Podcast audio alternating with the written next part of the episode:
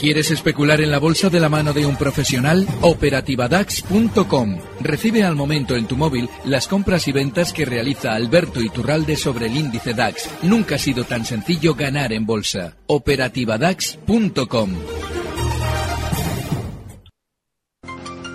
Capital, la bolsa y la vida.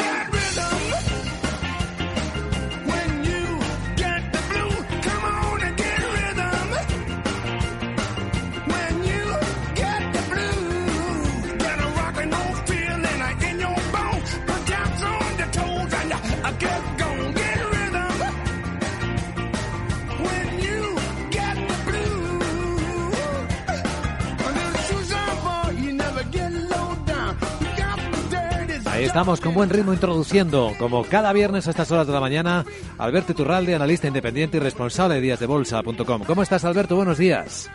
Muy buenos días, muy bien, todo muy bien. Hemos empezado el trimestre con caídas, ¿eh? con mercado con un poquito de volatilidad subiendo. ¿Cómo lo estás viendo? Pues hoy es un día muy importante, muy, muy importante. Es probablemente el día de bolsa más importante de los últimos meses. Durante las últimas semanas hemos visto que tras haber rebotado el IBEX, el rebote comenzaba a mediados de febrero, em, eh, nos hemos encontrado que el IBEX, después de rebotar esos 1.400 puntos, se producían en todos los índices mundiales esas subidas y también esas declaraciones de los mm, responsables de los bancos centrales dándonos información esperanzadora. Es decir, si algo sucedía negativo, ellos nos iban a salvar inyectando moneda. Eso lo que ha generado ha sido una eh, entrada masiva de los inversores tarde, como siempre. Y sobre todo un reparto de títulos masivos de los grandes, como siempre también. ¿Qué es lo que pasa? Que hace 15 días todo era maravilloso para la banca. Y ahora casi estamos dando las noticias como si diéramos por hecho que las que nos están dando negativas son normales. Cuando llegamos durante un año escuchando a los responsables de los bancos privados hablar maravillosamente de sus entidades y ahora mucho ojo porque yo hace meses comentaba, digo, están cayendo tanto los bancos que lo que anticipan es que durante los próximos meses las noticias negativas vendrán todas de mano de la banca. Bueno, pues hoy nos han dado un derechazo desde el Santander como si eso fuera normal cuando ayer nos estaban dando grasa en la espalda. Así es que muchísimo cuidado porque este es el principio y durante las próximas semanas vamos a ver más caídas. Pues al Santander están citando nuestros oyentes. Eh, acabamos de facilitar más información sobre el famoso plan muy comentado hoy de reestructuración de su red de oficinas y también de plantilla. Esa parte de la plantilla la que todavía no está detallada. Joan escribe por Twitter si quiere la cúpula de Santander recomprar ya las acciones con la noticia del cierre de oficinas y reducción de plantilla. No, necesitamos tiempo. Yo eh, vuelvo a insistir en lo que llevamos comentando durante casi, bueno, desde que salieron los test de estrés, que yo recuerdo que fue un domingo en el que yo entraba aquí y daba, pues, eh, daba, en cierto modo, la, la, opinión estridente diciendo que eso era negativo y que iba a caer muchísimo allá por noviembre. Bueno, pues estuvieron durante muchísimo tiempo los bancos hablándonos maravillosamente de sí mismos. Este es el comienzo, es decir, esta noticia es muy negativa. Y lógicamente es normal que tras dar esta noticia el banco pueda tener algún rebote puntual, pero se necesita que esa tendencia bajista comenzada hace año y medio tenga un suelo consistente. Y ese suelo solamente se puede formar con más tiempo. De manera que sí, en el corto plazo es normal que después de haber tenido el Santander una caída mayor que el resto del mercado, durante estos días ha recortado desde 4,57 hasta 3,80, pues es normal que sí pueda tener un rebote por esa sobreventa, pero se necesita tiempo, así es que la tendencia bajista no ha terminado para los bancos. Bien, pues eh, ojo a los bancos. Son hoy los grandes protagonistas del mercado. Hoy 1 de abril, comienzo de trimestre, día importante en las bolsas, como efectivamente dice Alberto Iturralde. Y por cierto, por si alguien no se ha enterado, hoy es el Día de los Inocentes en muchos países anglosajones. Es decir, aquellas personas que vean prensa internacional que no se crean todo lo que están publicando, porque hay un montón de bromas en, en curso. Seguramente recogeremos en eh, nuestros programas algunas de ellas. Eh, por ejemplo, eh, Google está haciendo una broma con sus correos electrónicos. En Gmail ha añadido un botón que añade a un correo el, GIF, una frase animada de un minion que deja caer un, micrófono. Y que, y que, bueno, que el, correo con el Minion está justo al lado del botón de enviar normal, así que está eh, alterando un montón la circulación de correos electrónicos esta mañana y mucha gente no sabe qué es lo que está pasando y es simplemente una broma que está funcionando rara. De las eh, preguntas que nuestros oyentes nos están transmitiendo, José Ángel eh, no, José Antonio. Buenos días a todo el equipo, que sois geniales. Gracias, querido amigo. Después de que se produzca la corrección en Europa, que creo que está cercana, el mercado se tomará un tiempo formando un suelo. Una vez realizado el suelo, realizaría la cartera? Pregunta. A mí me da la impresión que los americanos esperan a corregir en 2017. Entonces Europa, que era otra vez al rebufo, como las motos detrás eh, pegadas a los líderes de la carrera. no, no. Lo que sucede es que Estados Unidos tiene este año tiene un proceso electoral. En los procesos electorales el sistema financiero americano intenta siempre mantener la bolsa lo más arriba posible para, de alguna manera, congraciarse con ya el poder establecido, en este caso los demócratas.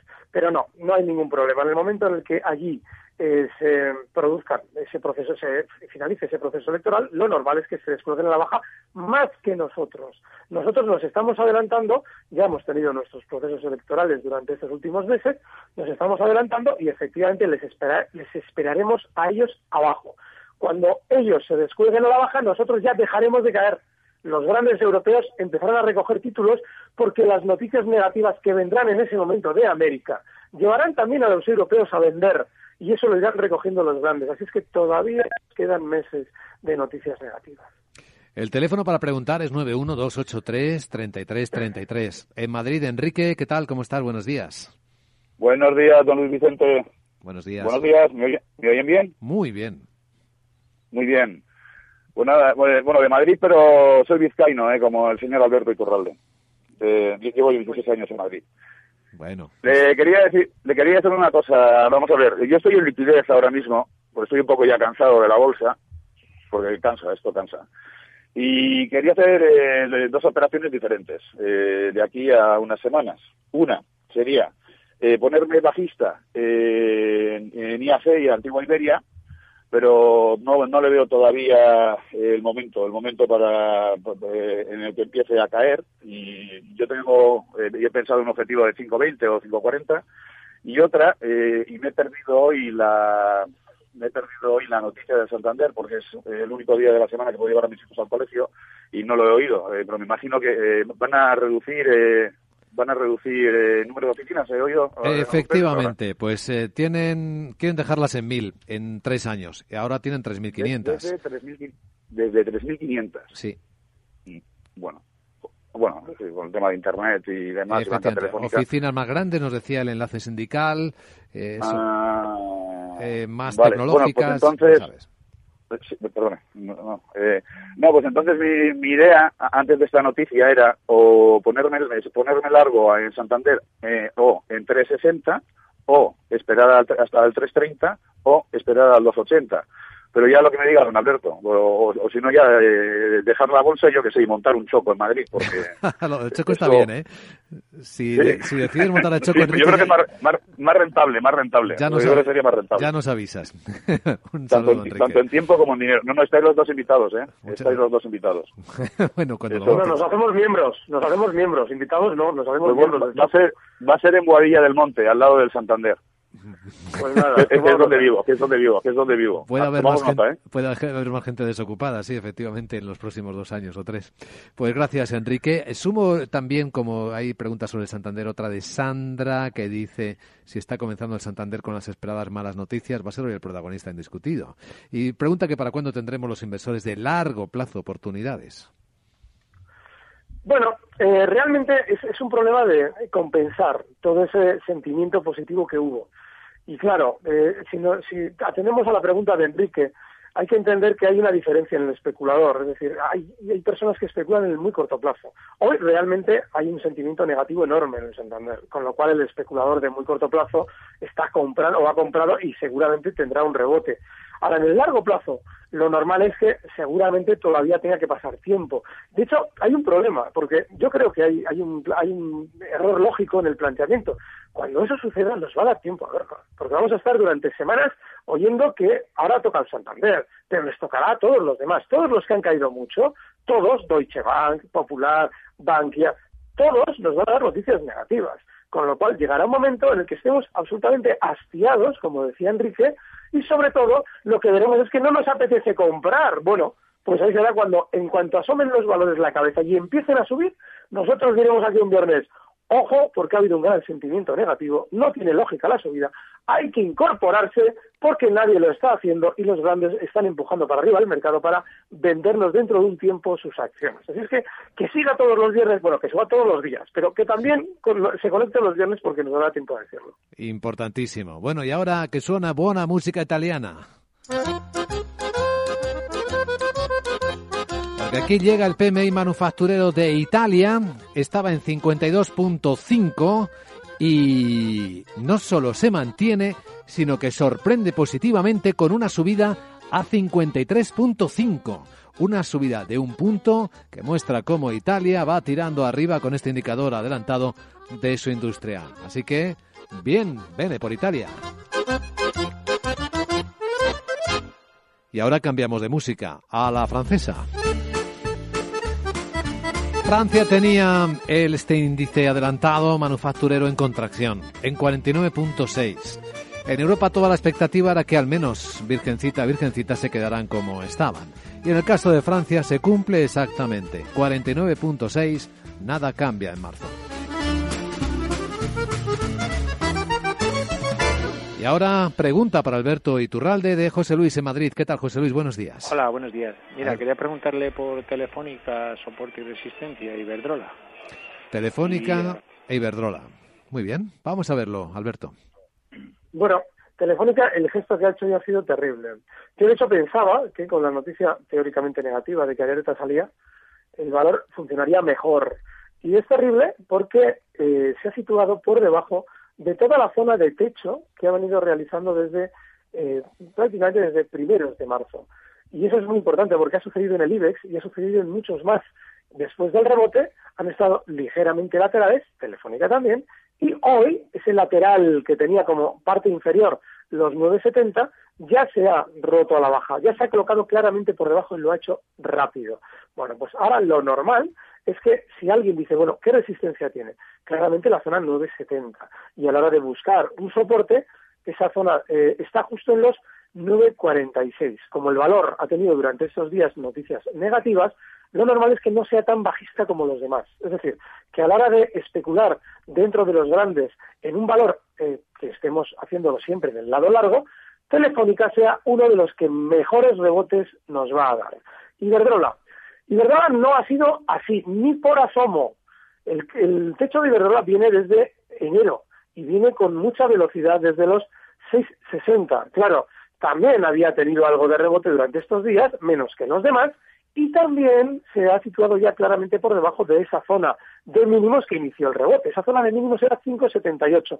Ahora está en 5,75, se va a dirigir durante estas próximas horas hasta 5,68, ahí se va a entretener y seguramente durante las próximas sesiones romperá la baja la zona 5,68 para caer con fuerza. Eh, Sandra está mirando muy atentamente a ThyssenKrupp. ¿Va como al principio de la sesión? Pues va incluso mejor porque ya tenemos a la alemana con subidas de casi un 6%. Está en 19,30 euros. ¿Y qué hay detrás de esta subida? Pues esta mañana la prensa alemana eh, informaba de que Tata Steel, la India, estaría ya negociando con ella para hacerse con una participación de la unidad de acero de ThyssenKrupp. Y la verdad es que eh, estaba intentando Mm, enlazar los asuntos porque estos días en el Reino Unido eh, Tata Steel anunciaba que se iba de aquel país y entre los argumentos eh, que daba decía que se marchaba del Reino Unido por el rápido deterioro de las condiciones en este país y en Europa debido a factores como los excedentes globales de suministros de acero, la caída de las importaciones a Europa, los elevados costes y la actual volatilidad de la divisa. Entonces no entiendo por qué utiliza esos argumentos para irse del Reino Unido, pero ahora quiere comprar la alemana. Vamos a ver esto en qué queda. Mm, opinión de pues, sobre ThyssenKrupp. Yo lo explico. lo explicamos. Em, cuando una eh, operación eh, bursátil es importante, es por ejemplo, en la operación bursátil es la venta de títulos que necesita ThyssenKrupp en el mercado, porque ThyssenKrupp lleva subiendo desde 12.50 hasta 19 en ese mes y medio que llevamos rebotando, se habla con un socio, eh, un socio industrial. Es decir, yo a usted le estoy dando tal material, y le voy a hacer un descuento en este pedido inmenso si usted sale a decir esto. Hace tres días dijo lo contrario, pero ahora va a decir esto. ¿Por qué? Porque yo tengo que vender títulos Y como voy a utilizar lo que usted dice para hacer subir el valor en apertura, como yo he hecho, ThyssenKrupp, y vender títulos más arriba, pues lógicamente usted va a decir algo absurdo comparado con lo que dijo la semana pasada. Y eso es exactamente lo que está pasando, que es exactamente lo mismo que pasaba entre Gamesa y Siemens hace unos días. Hablando de Alemania.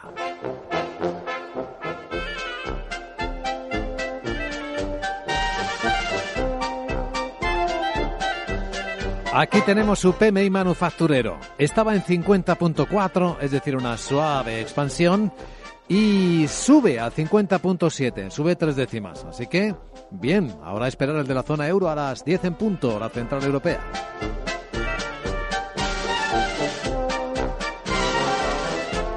Y veamos que se acerca el minuto de oro antes, a ver si podemos atender a Gabriel que pregunta por el euro dólar eh, y dos valores cortos para un mercado bajista. Vale. El caso del euro dólar es una paridad que ha llegado a un punto importantísimo durante estos últimos días. Esa zona 1.14 que ya ha marcado es clave como resistencia. ¿Qué es lo que ocurre? Durante la caída que había realizado desde 1.40 en mayo de 2014, en muy poco tiempo, hasta, mm, hasta la zona 1.05, es decir, solamente en ocho meses, rapidísima, pues ya mm, que yo he conocido la paridad y la vamos a volver a ver, es decir, el 1, pero ya todo el mundo daba por hecho que esa paridad iba a ser ya. No, ese sentimiento negativo que ha realizado o que se ha producido en la paridad nos debe hacer estar preparados para que en el momento en el que el euro dólar se coloque por encima del 1.15 seguramente y en muy poco tiempo continúe subiendo hasta zonas de 1,20. Ahora mismo el especulador en la paridad, en el euro dólar, lo que tiene que estar es preparando cortos de manera inmediata, es decir, en la zona 1,1450 cortos. Y si supera el 1,15, darse la vuelta a largos porque lo más normal es que ese sentimiento negativo haya hecho su efecto y vaya a rebotar con fuerza. Y este es el minuto de oro de Alberto Iturralde. ¿Cuál es tu selección para este viernes, Alberto? Un valor además eh, terriblemente eh, contramercado y que creo que va a funcionar muy bien, que es Sardoya Otis. Eh, traemos siempre valores, o intento traer valores cuando creo que va a caer el mercado, que vayan a hacerlo a la contra. Bueno, pues este lo más normal es que continúe desde los 10.14 hasta zonas durante estos días de los 10.50. El stock tiene que estar en los 10 euros. Sardoya Otis. Zardoya Otis, la elección para este viernes de Alberto Iturralde, analista independiente y responsable de díasdebolsa.com. Gracias, querido Alberto. Feliz día. Gracias, un fuerte abrazo. Recibe al momento las operaciones de Alberto Iturralde vía SMS en tu móvil. Operativa DAX.com.